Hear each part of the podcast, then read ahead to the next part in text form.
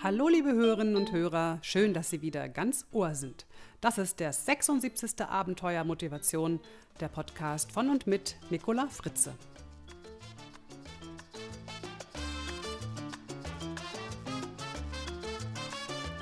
Heute gehe ich auf eine E-Mail von, ich nenne sie mal Eva ein, in der viele Fragen und Themen rund um das Thema Motivation und Zeitmanagement und Aufschieberitis angesprochen werden.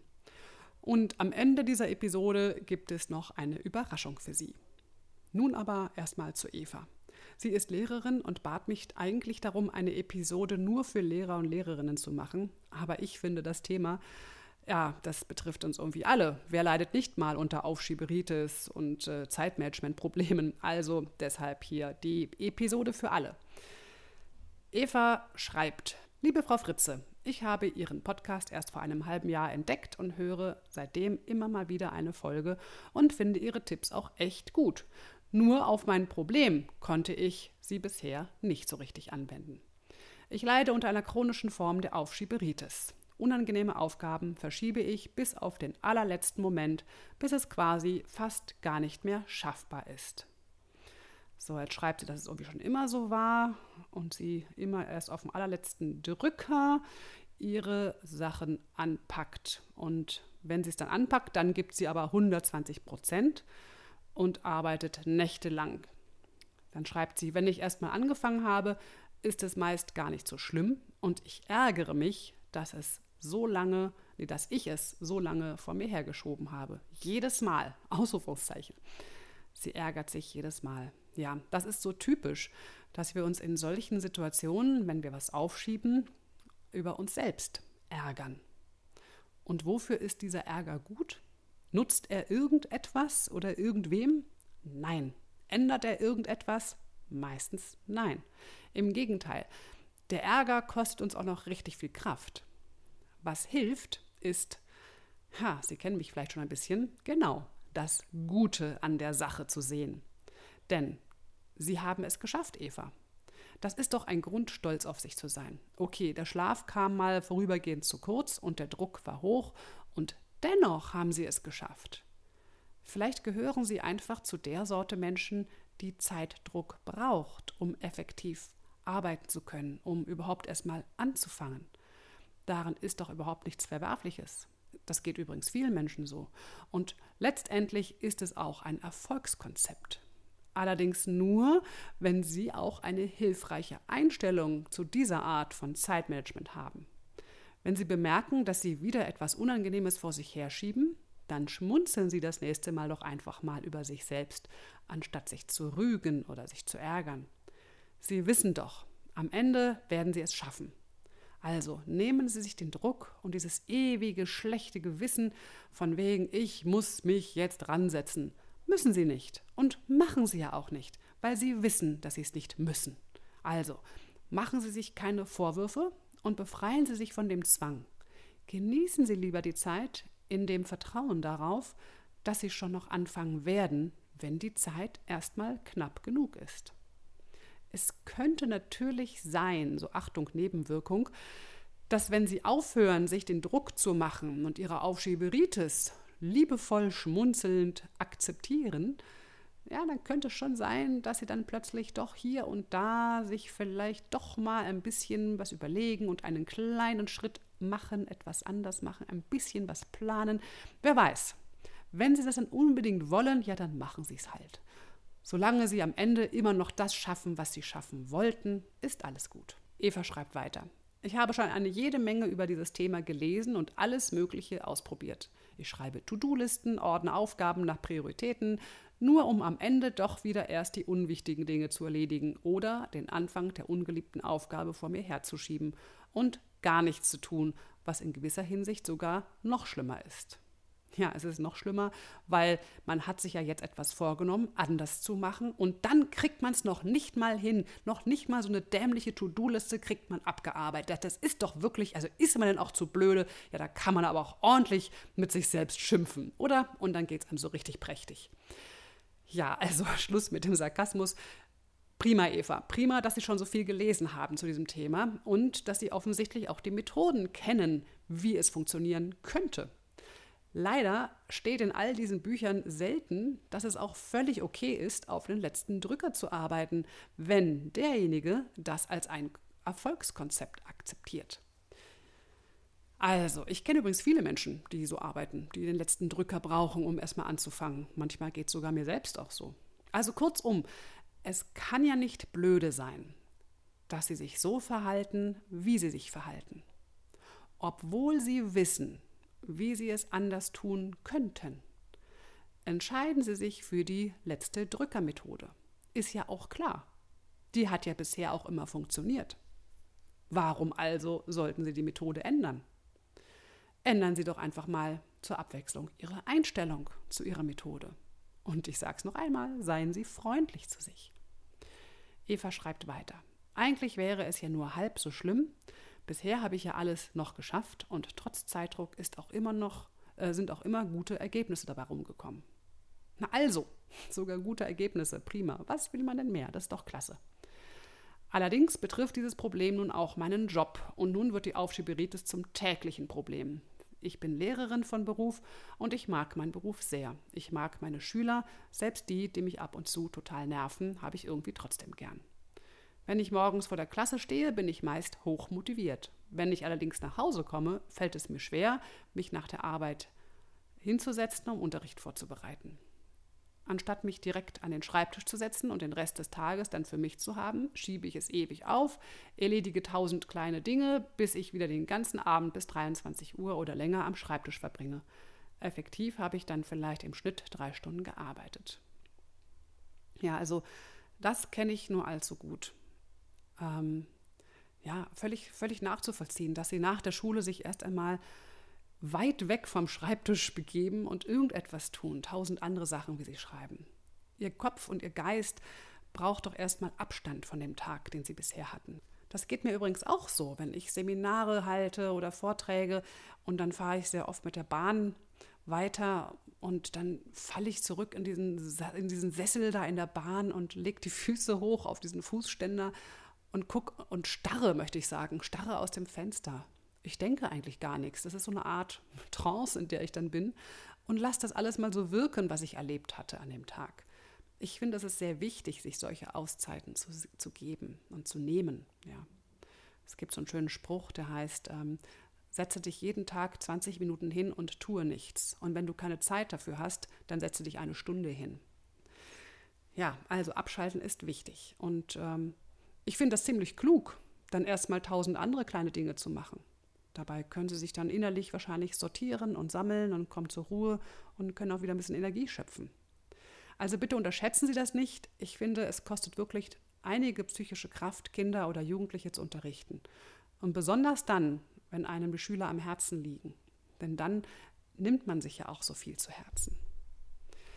Also meine Empfehlung, nehmen Sie sich nach der Schule eine Auszeit. Tun Sie, was Ihnen gut tut. Irgendetwas, womit Sie etwas Abstand gewinnen. Sei es, dass Sie bewusst entspannen, rausgehen, Musik hören, Sport machen oder auch im Haushalt rumwuseln, was ich übrigens auch sehr gerne mache, weil man dann die kleinen, schnellen Erfolgserlebnisse hat. Ist doch schön, wenn die Spüle wieder blitzeblank ist, da freue ich mich. Also, weiter geht's. Am schlimmsten ist es allerdings, wenn ich Klassenarbeiten korrigieren muss, insbesondere bei Deutscharbeiten, weil das besonders lange dauert. Ich habe elf Klassen und muss pro Quartal über 230 Arbeiten korrigieren. Puh, wie viele Seiten sind denn das? Ich glaube, das würde ich in meinem Leben nicht schaffen. Ich lese immer so langsam. Also Hut ab, liebe Eva, das ist echt eine Menge Holz, mein lieber Scholli. So, ein Teil der Arbeiten schreibe ich vor den Ferien und den Rest danach, damit ich es mir etwas aufteilen kann. Soweit die Planung. Ich nehme mir jedes Mal vor, schon am Anfang der Ferien die ersten vier Klassensätze zu korrigieren, damit ich wenigstens die zweite Woche genießen kann. Allerdings bleibt es meist bei den guten Vorsätzen. Ich habe die ganzen Ferien über ein schlechtes Gewissen und beginne am vorletzten Tag mit der Korrektur der ersten Arbeit. Das führt dazu, dass ich, sobald die Schule wieder beginnt, dreifach in Stress gerate. Unterrichtsvorbereitung, alte Klassenarbeiten plus die neuen, die dann noch geschrieben werden. Kaum habe ich eine Arbeit zurückgegeben, kommen schon zwei neue. Ich bin von mir selbst enttäuscht und die Schüler sind auch enttäuscht, weil ich so lange brauche. So, dann schreibt sie noch weiter. Sie schiebt es immer vor sich her, genau. Das hatten wir jetzt schon, zähneknirschend. Manchmal ist es sogar so schlimm, dass ich noch die Nacht durcharbeite, und es überhaupt, um es überhaupt zu schaffen. Die Woche vor der Zeugnisnotenabgabe ist besonders schlimm. Da arbeite ich dann fast rund um die Uhr, weil ich alles bis dahin vor mir hergeschoben habe und dann sehr unter Zeitdruck stehe. Ich habe richtig viel Stress, schlafe zu wenig und mir geht es richtig mies. Ja, hier sind jetzt so die kleinen Alarmglöckchen bei mir angegangen. Offensichtlich wäre es jetzt an dieser Stelle doch sinnvoll, auch einmal die Methode zu ändern, nicht nur die Einstellung. Denn Sie schreiben von viel Stress, wenig Schlaf und es geht Ihnen richtig mies. Ich bin mir total sicher, liebe Eva, dass Sie genau wissen, was Sie ändern könnten, damit Sie nicht so in den Stress geraten. Ich brauche Ihnen das alles nicht erzählen. Ich brauche Ihnen nicht zu erzählen, dass Sie sich einen Plan machen können, sich täglich ein, zwei Stunden konsequent zu festen Zeiten an die Arbeit setzen können und so weiter. Sie wissen das alles, Sie sind klug genug. Und ich weiß auch, wenn eine Freundin in dieser Situation wäre und Sie um Rat fragen würde, hätten Sie wunderbare Tipps für die Freundin, richtig? Die zentrale Frage ist also, warum tun Sie nicht, was Sie wissen? Was hindert Sie daran? Was hindert Sie daran, all das einfach mal zu tun, was Sie wissen? Worum geht es hier eigentlich wirklich? Was ist das Thema hinter dem Thema Zeitmanagement? Und das, liebe Eva, kann ich nicht in diesem Podcast herausfinden und auch nicht per E-Mail. Das können nur Sie selbst herausfinden. Vielleicht mit Unterstützung eines guten Coaches. Sie können natürlich auch einfach spontan sich dazu entscheiden, überhaupt gar nichts herausfinden zu wollen und das Thema hinter dem Thema einfach sein zu lassen und es einfach mal tun. Versuchen Sie nur mal drei Tage oder auch nur einen Tag, das ist völlig egal, konsequent zu einer festen Tageszeit für nur eine Stunde die Arbeiten zu korrigieren. Einfach mal nur so zum Spaß, um zu sehen, ob diese Methode, die in der Theorie so schön in den Büchern beschrieben wird, überhaupt funktioniert. Vielleicht geht das ja gar nicht. Und manchmal müssen wir eben einfach Dinge tun, Kraft unserer Wassersuppe bzw. Selbstdisziplin. Eva schreibt weiter. Obwohl ich meinen Job wirklich gerne mache, denke ich in solchen Phasen oft darüber nach, dass ich mir etwas anderes suchen muss, wenn ich meine Aufschieberitis nicht in den Griff bekomme. Blablabla. Dann schreibt sie weiter und ähm, schreibt aber zum Schluss, dass sie gemerkt hat, dass ähm, die Arbeit mit den jungen Menschen und das Lehren machen mir Spaß und mir geben mir das Gefühl, etwas Sinnvolles zu tun. Also sie will keinen anderen Job machen. Also die Antwort ist schon selbst geschrieben.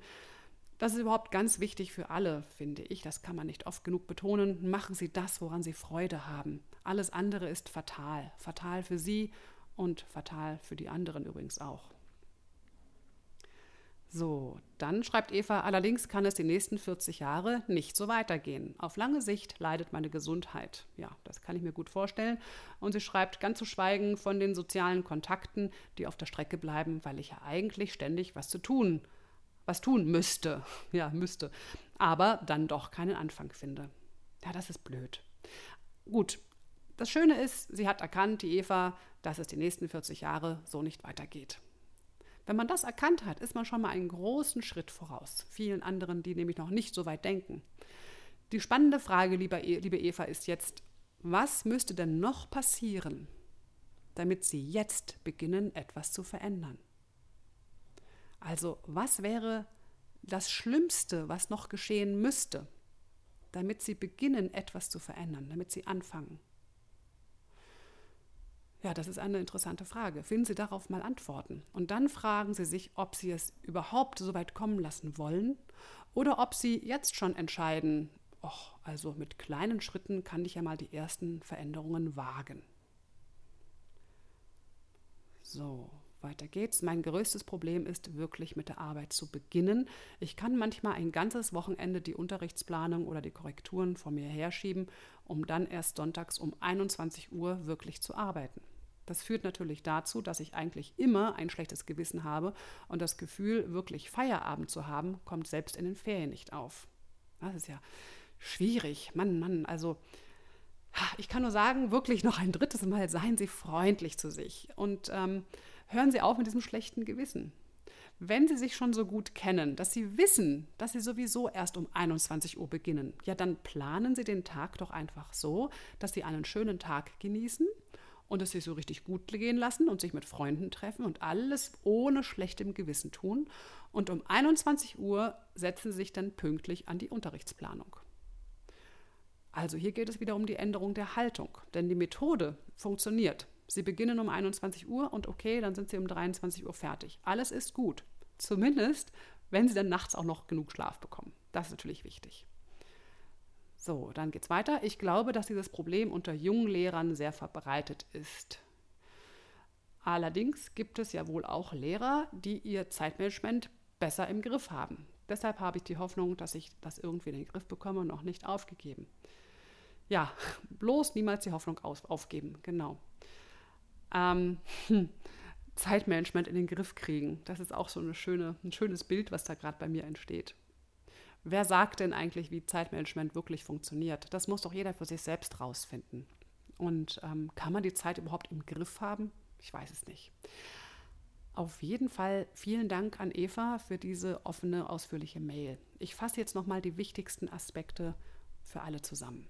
Zeitmanagement ist eine Sache, ja, da kann man Werkzeuge lernen, da kann man Tools lernen, Listen anfertigen und sowas alles. Ja, das ist alles richtig. Man kann irgendwie seine Zeit managen oder auch nicht. Weiß ich nicht genau. Bin ich etwas kritisch, ganz ehrlich.